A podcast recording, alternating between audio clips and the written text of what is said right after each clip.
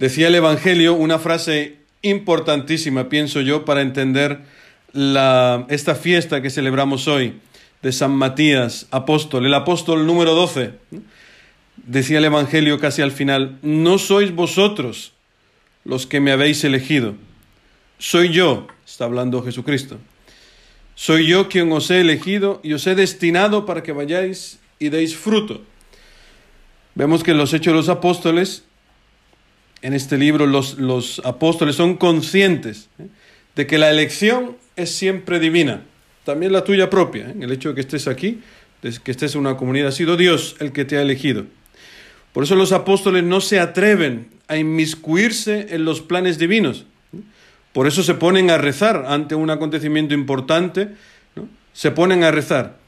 Decía, y rezando dijeron, Señor, tú que penetras el corazón de todos, muéstranos a cuál de los dos has elegido para que ocupe el puesto de este ministerio y apostolado. Muéstranos, dice San Juan Crisóstomo a propósito de este Evangelio, seguramente lo habéis leído esta mañana en los laudes, ¿eh? que se preguntaba San Juan Crisóstomo, ¿no tenía Pedro la facultad para elegir a quien quisiera?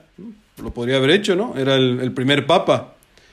Pues sí, tenía la facultad, sin duda, dice San Juan Crisóstomo, pero se abstiene de usarla para no dar la impresión de que obra por favoritismo.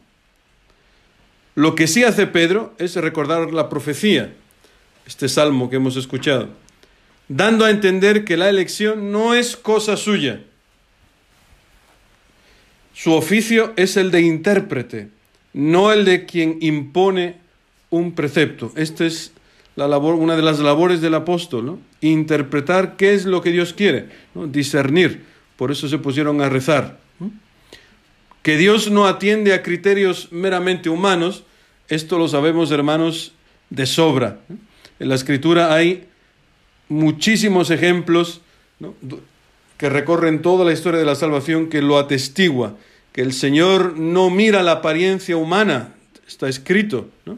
Si te, pones desde el principio de la, historia de la salvación, Abraham, Dios lo elige, un hombre en el ocaso de su vida, fracasado humanamente, ya pasando ya la, tercera edad, el Señor lo elige contra todo pronóstico.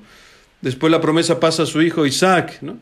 Dios hace prevalecer su promesa a través de él, un hombre también muy débil, que se apoya en sus sentidos, se deja llevar por, por sus sentimientos, el Señor lo elige.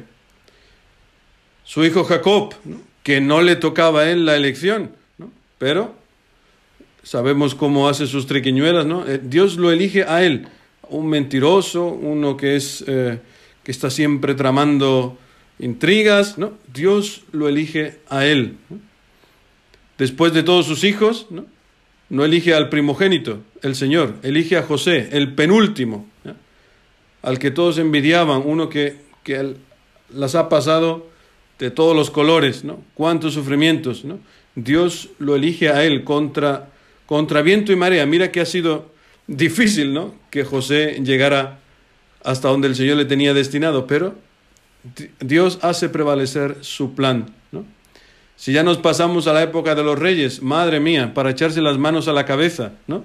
Saúl se dejaba llevar por los, los, pensamientos del pueblo en lugar de, de escuchar lo que Dios, de, de, obedecer a Dios a través de los profetas, ¿no? Le desobedece abiertamente. David, el rey David, un hombre según el corazón de Dios y vemos que es un adúltero, un asesino, bueno, la, la de pecados que no ha cometido David. ¿no? Y Salomón, ¿no? Se dejó llevar por, por las amantes que tenía, perdió, en fin. Un desastre, ¿no?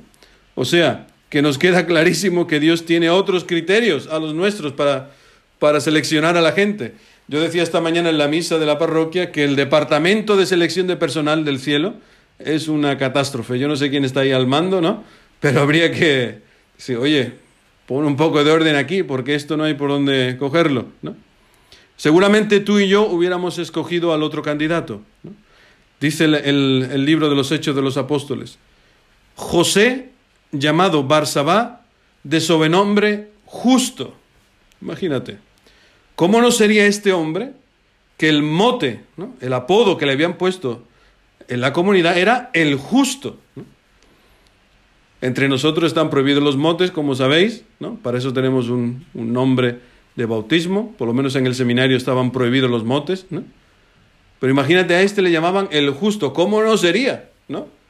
Pues seguramente todos hubiéramos pensado, oye, el justo, ¿no?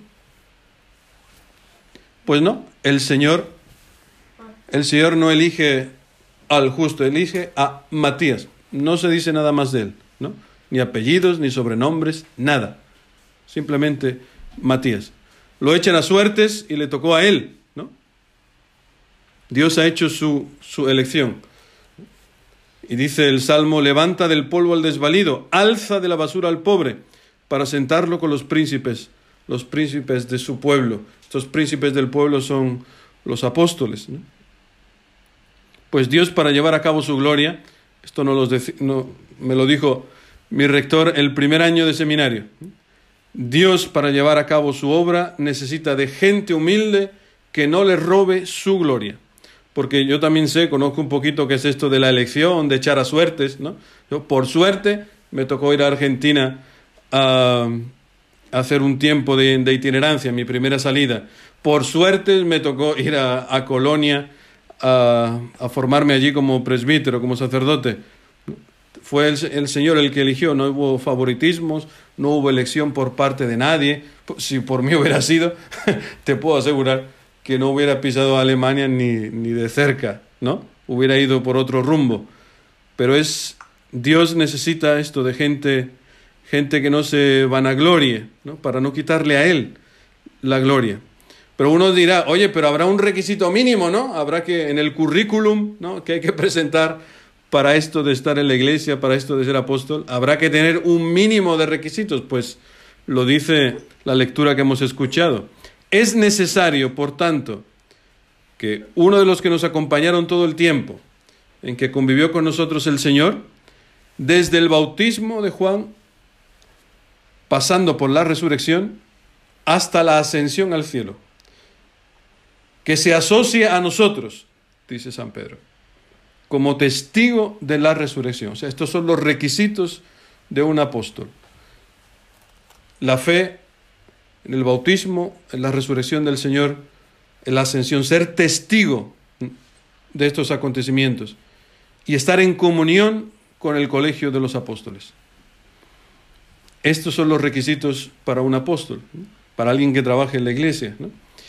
Dice el Papa Benedicto que en cuanto al origen y la eficacia de la misión, pues todo se define a partir de Cristo. La misión la recibimos de Cristo, que nos ha dado a conocer lo que ha oído del Padre, y el Espíritu Santo nos capacita en la iglesia para ella. Y dice un santo relativamente moderno, un inglés que se convirtió eh, al, catolicismo, eh, Newman, habla de esta, de esta llamada y hace, hace mención a una cosa muy, muy curiosa que nos toca a nosotros, a todos nosotros, porque uno se preguntaría, bueno, pues eso está muy bien para los apóstoles, ¿no? Pero bueno, ¿y a mí qué, qué tiene que ver conmigo esta fiesta de San Matías? Pues dice que este Newman, San, eh, San John Henry, que los apóstoles no habían entendido la llamada, habían tenido pensamientos de ambición humana, deseos de riquezas, ¿no? Y así lo aceptaron durante un tiempo. Pero hay una diferencia con la llamada de Matías y con la llamada tuya y la mía. Y es que él entró de lleno en la heredad del Señor, dice. Desde su elección tomó sobre sí el poder de los apóstoles, pero también el precio a pagar. Matías no sueña con el éxito terrenal, porque él sabe que esta llamada pasa por la cruz. Esa ventaja que tenemos tú y yo no la tenía los doce primeros apóstoles. Iban acompañando a Jesús y no se enteraban de nada. ¿no? En cambio, Matías ya era muy consciente de dónde se estaba metiendo. Pues sí, San Matías bien puede repetirnos las palabras del Señor. Si alguno quiere venir en pos de mí, niéguese a sí mismo, tome su cruz y sígame. Venir a Cristo es venir a su casa, tomar su cruz es tomar su yugo. Y dice este santo, no quiero decir ciertamente que la vida en la casa del Señor sea sin alegría y sin paz. O sea, esto, es, esto no es un martirio, hermanos, esto es una cosa maravillosa, lo mejor que podemos hacer. ¿no? Pero dice, mi yugo es llevadero y mi carga ligera. Es la gracia que hace que sea tal, que este yugo sea ligero, pero, dice el santo, sigue siendo austero, sigue siendo una cruz. Por eso, ánimo, apoyémonos en los santos que han entrado en la voluntad del Señor. Cada uno de ustedes tiene un yugo concreto, tiene una carga concreta. Los que habéis hablado, ¿no? Por ejemplo, el caso, ¿no? Una, una casa en confinamiento, con nueve personas dentro, ¿no? Pues es un yugo, es una carga. Esto no se lo puede, no lo podemos endulzar, ¿no? El único que lo puede endulzar es el Espíritu de nuestro Señor Jesucristo. Entrar en esta voluntad con Él. El Señor nos anima. No tengamos miedo. El Señor ya lo ha probado. Es como habéis visto en las películas, ¿no? Cuando al protagonista le ofrecen una bebida, ¿no? Y no se fía, ¿no? ¿Cómo le demuestra el, el otro actor que esa bebida no contiene un veneno? ¿no? Pues siempre, hace, siempre es la misma escena, ¿no? El otro actor bebe del vaso, ¿no? para demostrar que no hay veneno dentro. Y entonces ya el protagonista bebe también. Pues esto es lo que ha hecho el Señor con nosotros. Él ha bebido ya este cáliz y nos ha demostrado que no está envenenado. Por eso no tengamos miedo, aunque el, demonio nos engañe y nos quiera hacer ver tonterías. ¿no? Bebe del cáliz, no está envenenado, tiene la vida en su interior. Que así sea.